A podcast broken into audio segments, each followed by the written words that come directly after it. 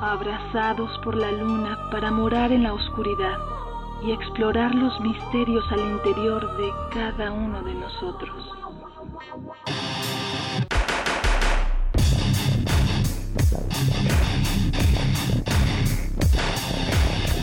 Carpe Noctem.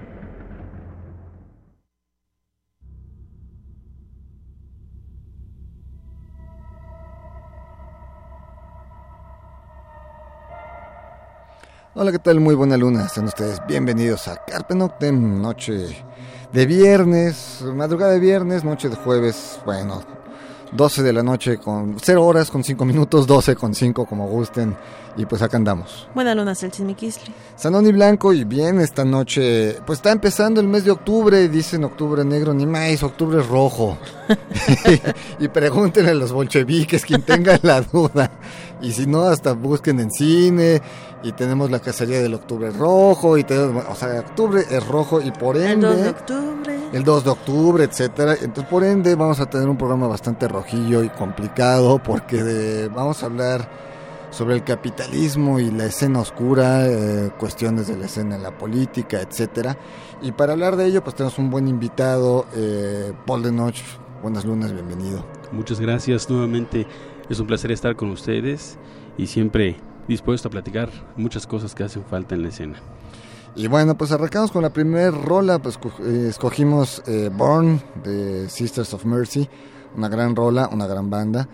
Y yo no fui al concierto del Circo Volador, pero los que fueron dicen que estuvo muy bueno, no, no salieron decepcionados como nosotros hace varios años, entonces bueno, pues este, los señores Sisters of Mercy. Esto está en el álbum Some Girls Wonder by, mistake. Y bueno, pues lo escuchamos y regresamos.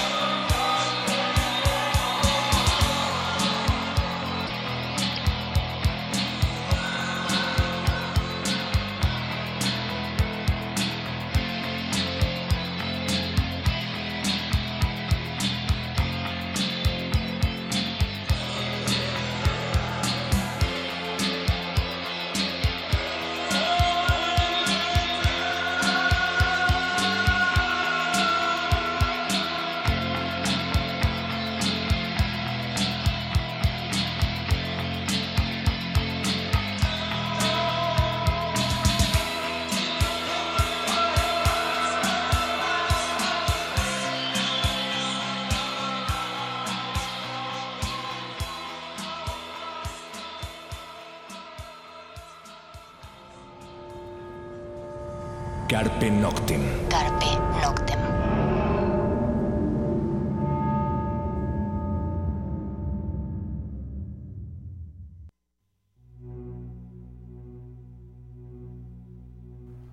Bien, pues lo que escuchamos fue a The Sisters of Mercy, eh, la canción Born del álbum Song Girls Wonder by Mistake. Eh, pues este compilado con los EPs y singles, más bien los EPs que sacara The Sisters of Mercy. Y bueno, pues arrancamos el programa. Y pues el programa está un poco, el tema está fuerte en el sentido de que pues vamos a hablar de un rollo de capitalismo en la escena oscura. No sé si a nivel mundial, a nivel nacional nada más, pero pues yo creo que eh, para empezar es a nivel mundial, aunque obviamente vamos a tocar mucho la escena que nosotros vivimos y construimos y nos tocamos y conocemos, ¿no? La, que nos tocó ver. Eh, Paul, ¿cómo podríamos empezar esto? Yo creo que lo primero que podríamos tener en cuenta es que algo que platicamos hace un tiempo tú y yo, la primera pregunta que nos viene a la cabeza es, si viviéramos en un mundo globalizado por el socialismo, ¿hubiera existido el gótico? Yo creo que la respuesta es no, evidentemente, ¿no? Lo que comentábamos hace un rato tras bambalinas, ni siquiera el rock and roll hubiera existido. Eso es por un lado. Y por otro, otra pregunta que me, da vueltas en la cabeza es, ¿acaso nunca nos hemos dado cuenta que el capitalismo ha caminado a la par con nosotros? No porque el gótico se haya desarrollado en un sistema económico capitalista, sino porque desde el inicio de la historia de la escena, aún cuando todavía no se llamaba gótico, cuando aparecían estas bandas que la industria denominó como Dark Wave, pues fueron las primeras que los grandes ellos firmaron, ¿no? Que fue The Cure, Susie and the Banshees, eh, tiempo después de Sisters of Mercy con Electra, Susie y The Cure con Polydor. Eh, y, a la par, los sellos eh, cuasi independientes que eran auspiciados por las grandes casas editoras, pues también empezaron a tomar algunas bandas, ¿no? Esas bandas que para nosotros son icónicas y que son muy importantes por muchas cosas, pues ellos empezaron justamente no como muchas bandas que hoy conocemos, no como Nosferatu, no como Rosetta Stone, que ellos sí empezaron en un ambiente completamente auspiciado por ellos mismos, ¿no? Y con el paso de los años, todas las bandas que hoy son íconos grandes del gótico, gótico neto, no dark wave, no post-punk, no X y con, con todas estas eh, nuevas etiquetas que han salido, esas bandas como Corpus Delicti y todos ellos, ellos hicieron música auspiciada con sus propios dineros. Entonces, la pregunta es, ¿estamos o no estamos ajenos al capitalismo? ¿no? Con el paso de los años, la llegada de Internet y todo esto lo sabemos de sobra, el gótico mismo empieza a adquirir muchos adeptos y esos adeptos hacen que en algún momento la industria voltee y diga, oye, mira qué interesante mercado, ¿no? Estos chavos que nunca los habíamos pelado porque creíamos que ni existían o no tenían dinero suficiente para comprar, resulta que sí son muchos y de poquito en poquito se llena el jarrito, entonces es cuando lo voltea el capitalismo a vernos y empiezan a tomar cosas de nosotros, ¿no? Empiezan a hacer este sus propuestas de grupos que todos conocemos, que a algunos les gustan, otros no nos gustan, pero existen, como Marilyn Manson, que sirvieron como puerta para que mucha gente se introdujera al gótico. Tuvo un lado bueno y un lado malo, yo lo veo así. ¿Por qué? Porque al final de cuentas, los góticos que entraron con la convicción de Marilyn Manson, tarde o temprano se salieron de la escena, y los góticos que se interesaron por algo más que Marilyn Manson, pues son gente que a nivel mundial ha evolucionado, dejaron al lado Marilyn Manson, se dieron cuenta que no era lo que pensaban. Y, finalmente, bueno, empezaron también a interactuar como normalmente se hace aquí en esta escena, ¿no?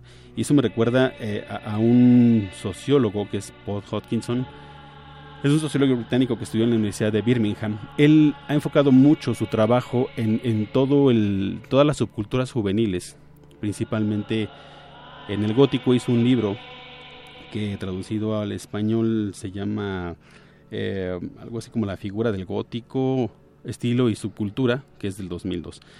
Y en él, Hodgkinson hace una, una un análisis muy breve, pero una descripción muy interesante acerca de los góticos, ¿no? Dice, muchos de los que se aproximan a este grupo son personas con problemas para adaptarse a las reglas de la sociedad. Y para sus miembros, la subcultura gótica proporciona un importante medio de experimentar un sentimiento de comunidad y de aceptación, cosa que no encuentran en la sociedad convencional. ¿no? Dentro de esta subcultura, el estatus se gana a través de una participación y de la creatividad. Por ejemplo, el formar una banda, eh, tocando música, haciendo ropa, diseñando, creando arte, estableciendo, escribiendo en un fanzine, actividades en línea, cultura, el hazlo tú mismo, que era muy representativo del principio de la escena hasta mediados casi finales de los noventas, que ya empezaron a haber esta infraestructura, es, es, lo que él denotaba, ¿no? Que, que, pasaba en esto. Y en eso mismo el mismo autor sugiere que la propia conciencia de lo artificial de la cultura gótica es una alternativa válida en el mundo posmoderno comparado con el someterse a la manipulación visible del consumismo popular y los medios de comunicación, ¿no? Esto a mí me parece sumamente válido porque en realidad si es así, o sea, en el gótico tú resaltas porque haces algo. En, en la sociedad convencional tú resaltas porque compras algo. O sea, tú no eres nadie en la sociedad si no tienes bueno, eso lo digo en un plan simbólico, porque la realidad es que no es cierto. Ese es un pensamiento que se ha comprado, no se ha adquirido.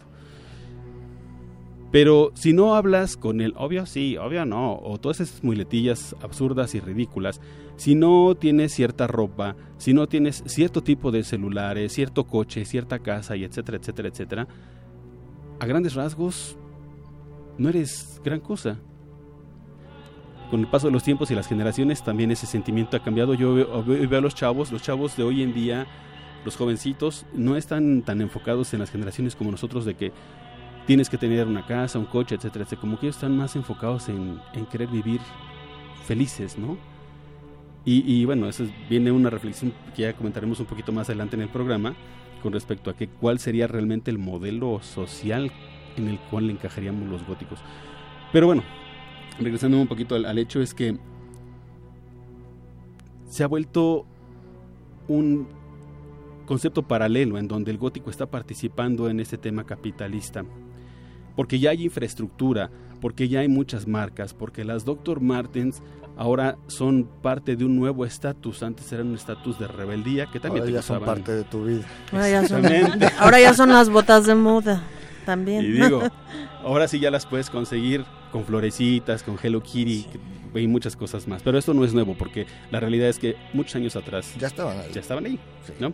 Lo, que pasa es que costaba un poco más caro traerlas y la verdad es que no le habían visto el mercado y ya hasta zapatos tipo creepers encuentras en la tienda rosa. Pero bueno, el hecho es que cuando esto empieza a pasar, yo lo veo desde esta manera, el gótico empieza a vivir un paralelismo, es como un tipo de lucha en donde ¿Qué tanto eres tú capaz como participante de la escena de pertenecer a ese rubro o de ser parte del gótico tradicional en el que muchos crecimos? Es complicado, porque no se puede dejar de lado ver que ahora que hay infraestructura ya puedes conseguir ropa con mejor calidad, un maquillaje especializado, eh, bueno, 50 mil situaciones. ¿no? ya puedes ir a conciertos, ya, vamos, ya vienen conciertos a salas mucho mejor como el Lunario, como el Plaza Condesa, o, en su momento el, Salón Cuervo. Antes pues, las bandas venían, no sé, a la parte de arriba de bodega de chelas de algún restaurante, como fue Christian Dead, ¿no? O sea, vamos, son esas cosas. Vamos a otra rola y, y, regresamos con esto, porque también es como esa parte de cómo empieza el, el gótico en sus vestimentas y cómo termina en otras tiendas. Vamos, es que no sé, mucha gente ha pensado es que ya se comercializó. No. Y no. Más bien eh, la sociedad aceptó y, y vamos, sí hay algunos lugares que dijeron aquí se puede hacer negocio. Pero no están produciendo ellos esas ropas, ¿no? Sara no produce ese tipo de modelos, por decir el nombre de una tienda. Los que llegan a venderse se, los compran a otros productores que son independientes para venderlos en tiendas más comerciales. Vamos con... Eh, bueno, esto es una banda de, Suecia, esto se llama, el grupo se llama Back 3, la Back 13, La canción se llama Open the Borders. Esto está en un álbum titulado Ultima Ratio Regum del 2008. Chéquense la letra, esta rola es bastante interesante.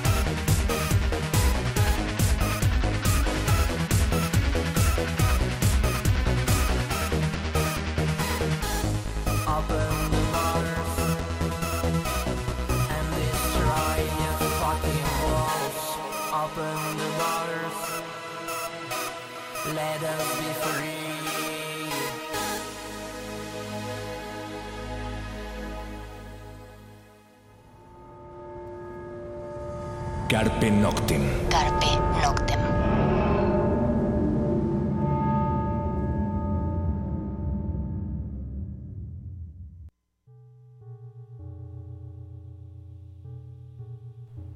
Bien, pues lo que escuchamos fue a Back 13, la canción Open the Borders del álbum Última Ratio Regum del 2008. Quienes le interesen es B grande AK, Back, y luego X, y el 3 del número romano lo escriben con letra I latina, entonces, pero es Back 13. Platicamos fuera del micrófono, es una banda interesante, son de Suiza, un país donde hay mucho dinero, y es una banda bastante política, bastante...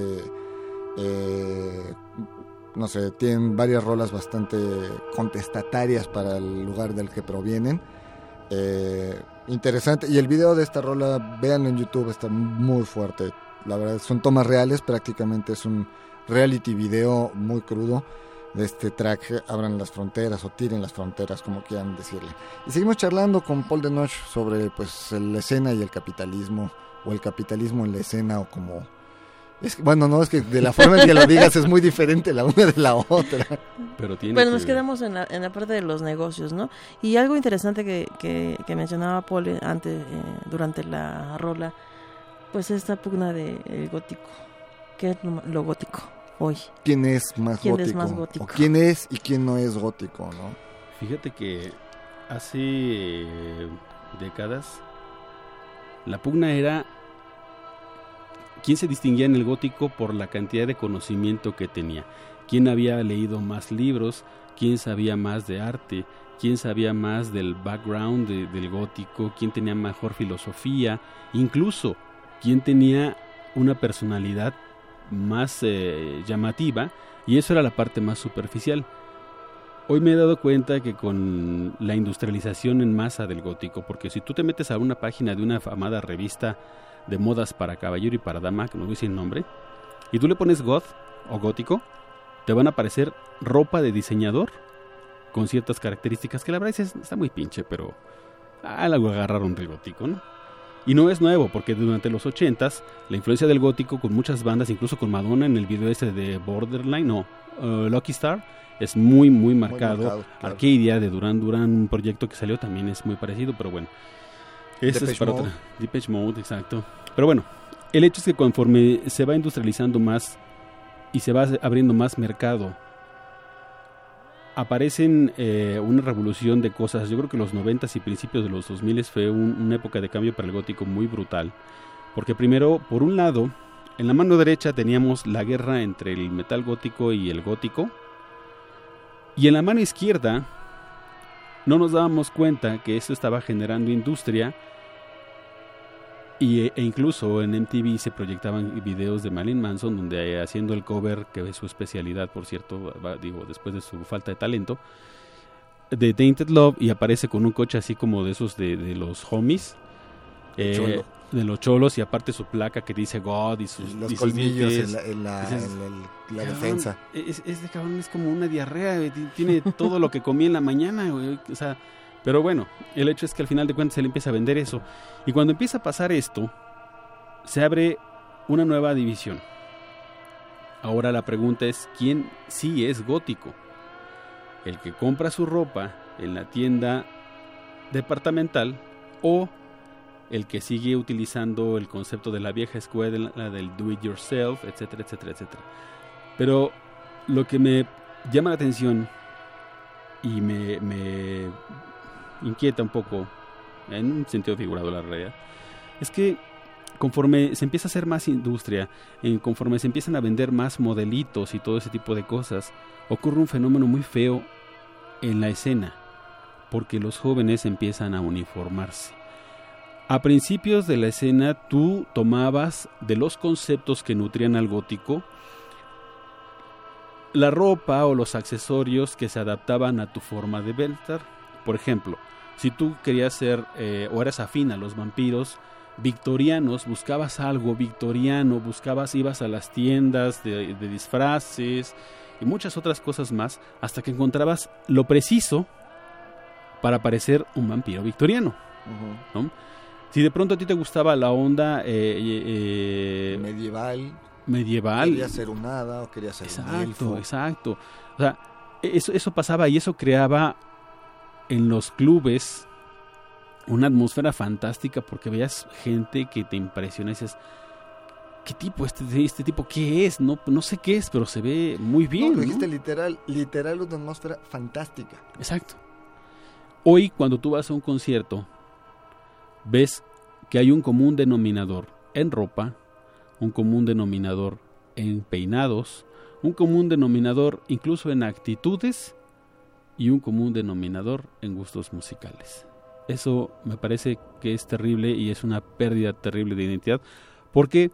Porque cuando eso sucede, se empiezan a retomar principios básicos del gótico como la creatividad, el arte, etcétera, etcétera, pero no se crea arte basado en, en lo que platicamos hace un momento, ¿no? En, en tu propia identidad, en lo que tú sientes, en lo que tú crees, en lo que tú piensas, sino que ya empiezas a tomar los comunes denominadores y a repetir muchas cosas que ya estaban sucediendo. Yo sé que este, este tipo de comentarios son ríspidos porque seguramente alguien se va a molestar porque Claro. es así, pero no lo digo con mala intención, sino en realidad una, una de las cosas que yo siempre he promovido es que toda la gente rescate su identidad, que toda la gente diga, yo quiero ser vampiro, pues sé vampiro. Yo quiero ser, este, no sé, zombie, pues sé un zombie. Si tú quieres, no seas el mejor zombie, simplemente sé tú mismo. Tu zombie. Porque cuando empiezas a, a- a homologarte en el pensamiento, la esencia de la escena, la personalidad, lo que ha enriquecido y lo que ha mantenido a todo esto vivo durante mucho tiempo, se empieza a desvanecer y se convierte en lo que todo ha pasado, en una burla, en un reflejo mediocre, sin chiste, barato y corriente de algo que no lo es y que no nació siéndolo. O sea, nació, y yo siempre lo he dicho toda la vida, el gótico quien no entienda que el gótico es un concepto que nació por circunstancias, no entiende el gótico. Ah, claro. Entonces cuando empiezas a meter un común denominador para toda la vida en esto, ya no son circunstancias, ya simplemente es una manipulación y por lo tanto, pues una pérdida de ideas. Claro, que al final de cuentas es algo que tiene súper claro el capitalismo, ¿no? Claro. En general en todas las escenas y en general en todo lo que es el sistema capitalista es crear o hacer esta pérdida de identidad, ¿no? O sea, Sí, solo ve masas y no hay individuos. Y al mismo tiempo, eh, en el caso que hablábamos, por ejemplo, de la comercialización, eh, por ejemplo, la 4AD, eh, actualmente Out of Line, eh, este, Nuclear Blast, vamos, estas grandes compañías disqueras, que bien, no son Emi Capitol, no son Sony Music, o sea, están lejos de, de, de- de ser una compañía así, pues también se han posicionado muy fuerte a nivel mundial, ¿no? Y, y tienen proyectos que están este, distribuidos en todo el planeta y venden licencias de proyectos a, a- a disqueras independientes de América Latina o de Estados Unidos o japonesas. Y estas bandas, eh, más allá de los gustos o no, lo, lo que decías, esta guerra del, metal gótico es no es, más allá de gustos, más allá, pues Nightwish es una de las bandas que más ha tocado en el alrededor del planeta, ¿no? Eh, Rammstein es otra que, que- de las que más ha tocado alrededor del planeta, junto con pues, el- posiblemente The Mission, posiblemente Clan of Cymox, pero vamos, son niveles, eh, incluso Cymox en México viene y, y no, no te llena en Plaza Condesa. Sin embargo, Nightwish, si viene, hace tres Metropolitan sin problema. La Crimosa, que en, Europa no es tanto, aquí mete 10.000 personas, 12.000 personas. Y aún así está lejos de ser invitada a tocar a un festival como un Vive Latino, que ya no es tan latino, vamos, por eso lo digo, ya es muy... pero que significaría el negocio para la empresa que hace el festival, para decir, esa sola banda, una sola, ya te mete 12 mil personas a tu festival de 80 mil que caben, ¿eh? O sea, una sola. Ya metió, digo, pasó ya con Apocalíptica, pasó ya con Hocico, ya les dieron cierto lugar en este festival, pero aún siguen estando fuera ciertos proyectos del gran ojo negocio capitalista, ¿no? Vamos a otra rola, la que vamos a escuchar ahora es a Disorder, esto se llama This World del álbum, eh, si no me- es el Universe, ¿no? Es Del- el Universe. Del es- 2016, salió este año. Sí, sí, sí, es muy interesante esta canción porque si le ponen un poquito de atención a la letra van a encontrar un contenido que retoma ese tipo de leyendas urbanas, desde el arma hasta el harp y algunas otras cosas más, y prácticamente pensar que el gobierno es... Vivir en el gobierno es como estar en el mismo infierno con diferente diablo, ¿no? Cada vez que cambia un partido con otro. Muy buena rola.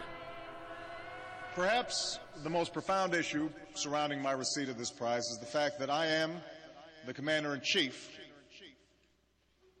of a military, of a nation, in the midst of two wars. And I'm responsible for the deployment of thousands of young Americans to battle in a distant land. And some will kill, and some will be killed. He spoke of the concept of a just war.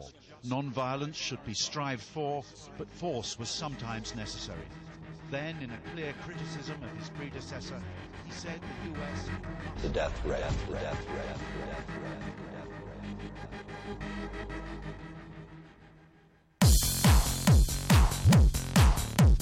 I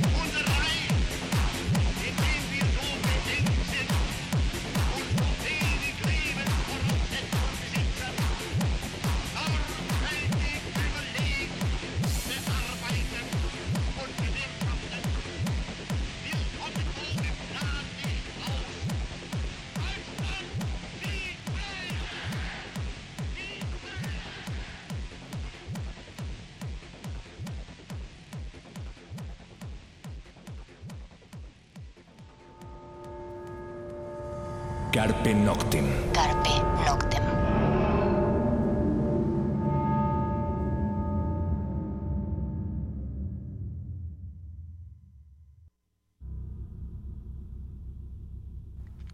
Bien, pues eso fue This World a cargo de Disorder del álbum Universe 2016.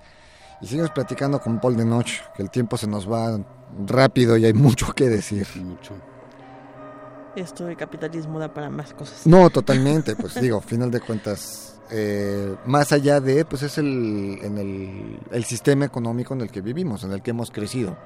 Sí. Y en el El que, ha que da- conocemos. el que nos ha dado mucho y nos ha quitado mucho. Y ha dado motivos a muchas cosas. Final de cuentas, justamente por el capitalismo hay un punk y de ahí hay un post-punk que ahora conocemos. O sea, una cosa te lleva a la otra y a la otra, ¿no? Sí. Pero también tiene sus partes eh, pues, negativas o sus partes complicadas, ¿no? Fíjate que yo creo que es un juego de inteligencia, porque como te comentaba hace un momento, lo interesante ahora es definir qué tanto eres capaz de participar sin ser, sin estar en las garras de y seguir manteniéndose, manteniéndote como tú mismo dentro de la escena, ¿no? Te decía hace un momento y lo sigo, de verdad lo sostengo. Creo que ahorita el, gótico está viviendo una batalla en donde ya hay una industria gótica como tal, ya hay un concepto gótico. Fíjate, es, es bien chistoso. Cuando tú veías las fotos del gótico hace décadas atrás, veías una gran cantidad de fotos de hombres con toda la caracterización y el visú que te puedas imaginar. Pocas eran las fotos donde las chicas resaltaban tanto como los tipos. No estoy diciendo que no hubiera, no, claro que sí. Pero los tipos tenían como un encanto diferente por el tema del androginismo y muchas otras situaciones que su look era más llamativo. Una cosa que caracteriza algo que ya está completamente absorbido por el capitalismo es cuando ahora se explota más la imagen de la mujer. Y si tú buscas en, en- en algunas eh, aplicaciones, en el teléfono, incluso en la red como eh, Pinterest o cosas por el estilo, y le pones gótico, hay muchas eh, empresas como Gothic Beauty, etcétera, etcétera, etcétera, que, que la mayor parte de las fotografías son de chicas. Pero ¿sabes cuál es la cosa? Tienen como el, el- la esencia de la actitud gótica, pero basada completamente en la conceptualización comercial de una foto para vender. O sea, son chicas, antes veías eh, eh, este fotos de chicas góticas, por ejemplo, God Babe of the Week, que era una página muy vieja. Las chicas subían sus fotos y había chicas de todas las complexiones y era bien válido y era bien padre su imagen porque había desde chavas muy, muy, muy eh, vampiras hasta chavas muy eh, contestatarias, no sé, había de todo, pero veías chicas de todas las complexiones, de todo tipo. Hoy, si tú buscas fotos de chicas góticas, son modelos. No está mal, existe. Pero ¿qué te dice eso? Que ya hay una industria que está produciendo para que compre la gente para verse como estas fotografías. Eso es lo que a mí no me gusta. No, y ahorita que dijiste esto, eh, alguna vez con mi hermana que, que le gusta mucho ver, bueno, como bueno, mujer, muchas cosas de estas de moda, y estaba viendo un canal de televisión de modas, y de repente había una pasarela donde el tema era el gótico. Sí.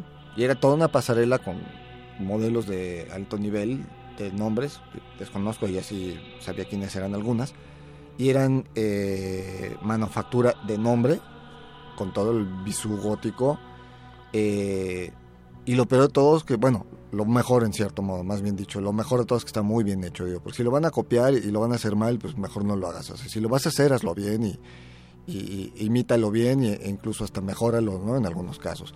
Pero sí, ya, ya, ya hablamos de esa parte de, de- de que se está metiendo y de que... Pero vamos, a ver, Paul, ¿podríamos decir que la escena se ha prostituido en algunos casos? No, la escena no. Yo creo que más bien eh, hay muchos huecos en el concepto real del gótico y es algo que continúa y continuará yo creo todavía. A falta de un primero hace perdón, hace mucho tiempo era complicado poder saber qué era el gótico porque no había información. Ahora es complicado definir bien qué es el gótico porque hay demasiada información. Entonces, al final de cuentas estás en la misma situación. No tienes claro muchas cosas y ¿qué haces? Pues te vas por lo más sencillo, ¿no? Si lo más sencillo es seguir a la, a la gente, seguir la corriente, seguir lo que te pone el medio de primera mano, por supuesto que vas a caer en esa trampa. Porque digo que no, el gótico no se ha prostituido, pues muy sencillo, porque por eso hay movimientos como un tipo de gótico que es old school, que quiere retomar todo, eh, todos esos valores con los que empezó toda esta escena, para mantener esa esencia neta que hace que valga la pena la escena, ¿no? Por eso fue tan representativa. Y de ahí derivan muchas otras cosas, ¿no? Este, yo, yo creo que el gótico no se ha prostituido. Yo creo que más bien lo que ha pasado es que hay mucha confusión y por lo mismo a veces es complicado saber qué escoger, ¿no? Sin embargo, sí es cierto que hay empresas que han ocupado artistas, que han ocupado publicaciones, que han ocupado muchas cosas para darle al público todo lo que es asquerosamente de primera mano, vulgar y corriente, para que la gente se enganche y compre, ¿no? Y al final de cuentas por eso ves también muchos chavos que no es tanto que no quieran saber o que no sean buenos góticos, simplemente que no saben realmente qué es lo que sí forma parte de la esencia neta de la escena. Ahora, vámonos al punto político, porque vamos, dentro del capitalismo obviamente la política es básica también. La escena no se ha metido tanto, o parece que no se ha metido tanto, lo platicamos cuando veníamos para acá. El ska, su bandera es por un lado el legalizer, el ska el reggae, ¿no? Es la legalización, pero por otro lado sí es muy contestatario y sí es muy político y está muy metido y ha, y ha sido su bandera, aunque a lo mejor el público no responde tanto al mensaje del, del artista, ¿no? Pero esa ya es otra cosa, ya es de la interpretación del, del, del asistente, ¿no? Sin embargo, la escena oscura que viene de un, de un punk que era altamente contestatario y que al parecer es muy política a la hora de, de, de pues es medio apolítica. no sé, es como curioso, no, no ves a los las grandes comunidades de góticos en las manifestaciones, no las ves. No sé, Fíjate, Cernoni, yo siempre he definido al gótico como que nosotros somos la, e- e- esa, esa mm, figura fantástica de los cuentos en donde vivimos al otro lado del espejo, ¿no? Porque en realidad, te decía hace un momento, somos, vivimos en un sistema paralelo al común denominador, pero interactuamos, a veces participamos porque también compramos tacos, porque también trabajamos, porque también muchas otras cosas, pero los góticos de esencia, cuando llegas a tu casa, todo el mundo convencional desaparece. Llegas a tu casa y lo que tocas es un timbre que a lo mejor este es fue el que compraste en Halloween, porque a lo mejor en vez de tener tus flores bonitas tienes tus flores negras, porque toda esa magia, no todo ese mundo fantástico con el que vivimos los góticos se va desarrollando y al final de cuentas yo creo que vivimos en un mundo paralelo. ¿Qué pasa con esto? Una cosa que tienen los góticos es que desarrollamos un sentido verdaderamente crítico acerca de las cosas. Los hijos de estas generaciones, los hijos, los niños de hijos de góticos, no ven las cosas igual y nosotros como padres tampoco pensamos que lo mejor para nuestros hijos sea el común denominador, ¿no? Eh, a veces muchos padres góticos meten a sus hijos en escuelas eh, de iniciación artística o los meten en, en talleres o los hacen interactuar en otras O cosas. nos llevan a museos. Exacto, o sea, todo, exacto. sí. O sea, o de sistema Montessori, de otro tipo de educación o de formación. Escuelas activas. Y, y yo creo que eso sucede porque, como te decía, no estamos inmersos en ese sistema convencional, estamos a la- a la- en un sistema paralelo y nos pasa un fenómeno bien chistoso. La vida es como el ajedrez. Los que están jugando están tan clavados en las piezas que no se dan cuenta de la gama de posibilidades que hay alrededor de todo ello. Y la gente que está viendo el tablero y está parado y no está jugando, percibes todo ese tipo de cosas. Así es como yo simbólicamente veo al gótico en la sociedad. Al gótico real, ¿no? El que no es tan convencional. Entonces, ¿qué pasa con eso?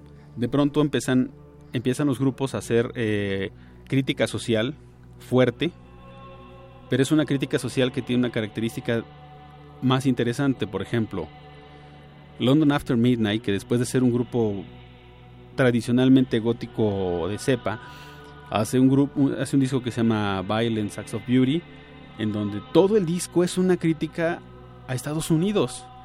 Christian Death saca American Inquisition eh, por otro lado, Paul King, que había fundado en su momento Rosetta Stone y que después hizo algunas otras cosas medio electrónicas, hace Mystery Lab y su trabajo como Mystery Lab es completamente contestatario, completamente eh, crítico hacia el sistema.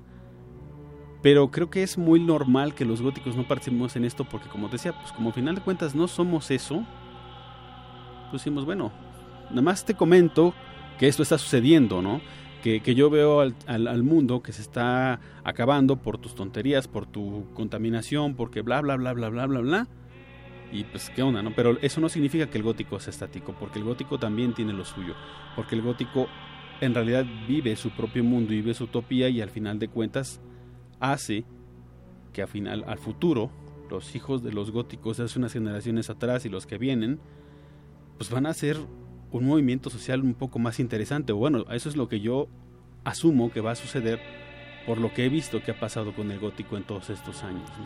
¿No? Y aparte, bueno, mencionaste unas bandas, pero por ejemplo Mono Inc. tiene Arabia, tiene After the War, eh, pues BNB Nation tiene rolas más, este, si no tan políticas, eh, más hacia la cuestión de la naturaleza, de protección del planeta, ¿no? Y muchas bandas creo que, que quizás su lucha sea más por derechos humanos o por derechos de animales o por la supervivencia del planeta, ¿no? Eh, que por cuestiones altamente políticas, ¿no? Eh, digo, esto da tema a otras cosas porque el electro sí está muy permeado por el fascismo. Mm. Sí hay muchas bandas este, fascistas en el electro, en el, en el hard electro, sobre todo en el EBM, en el electro, etcétera. Eso da para otro tema de otro programa, ¿no? Eh, pero vamos, la escena mexicana, yéndonos a México, quizá fue media apolítica, entre comillas, sin embargo, los materiales que sabemos que vienen, por ejemplo, el disco de, de Fausto trae un track que le hemos escuchado sobre los 43, que más bien es un es un discurso más que una canción. Sabemos que Hersebe también trae una rola en su disco nuevo, Política, eh, Gorgonas. eh, vamos, ya nos vamos encontrando que la escena mexicana están metiendo, ¿no? Eh, vamos a escuchar justamente algo de, de- de la escena mexicana que no era directamente político, pero si escuchamos la letra sabemos, y sab- sobre todo de quién viene, sabemos que estaba hecha el ZLN. Esto es Santa Sabina, lo que vamos a escuchar es eh, Olvido del álbum Babel, que saliera en el 96.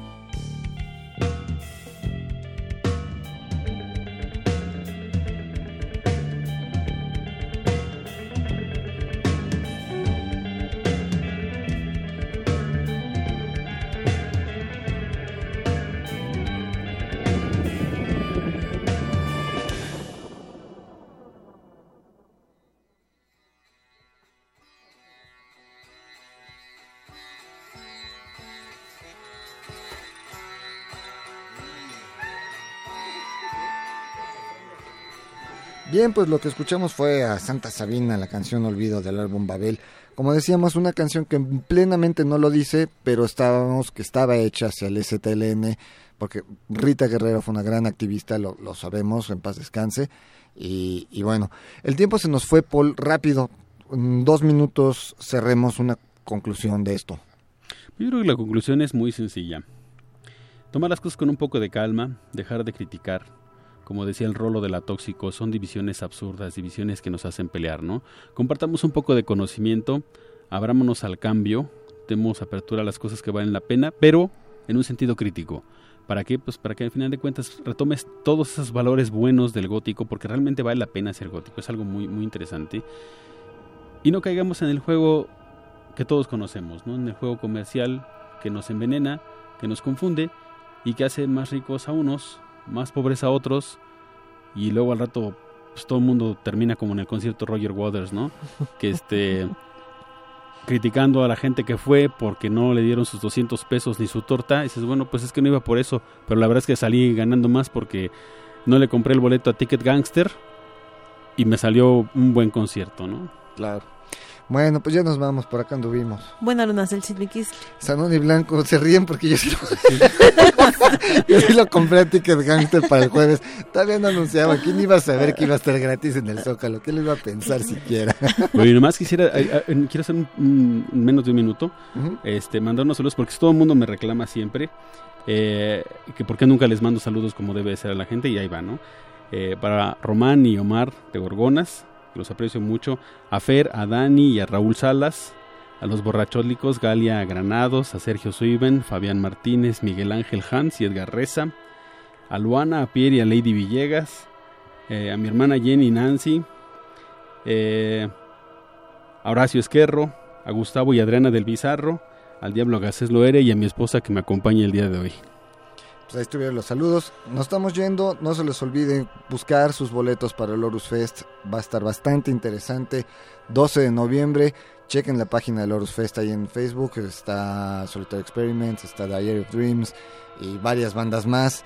Bastante bueno este festival. Apoyemos a los productores independientes que están haciendo un gran esfuerzo Ese es un buen festival. por, por traernos buenos proyectos. Nos vamos, los vamos a dejar con una última rola. eh, los mencionamos, las Gorgonas, pues esto es Cold War.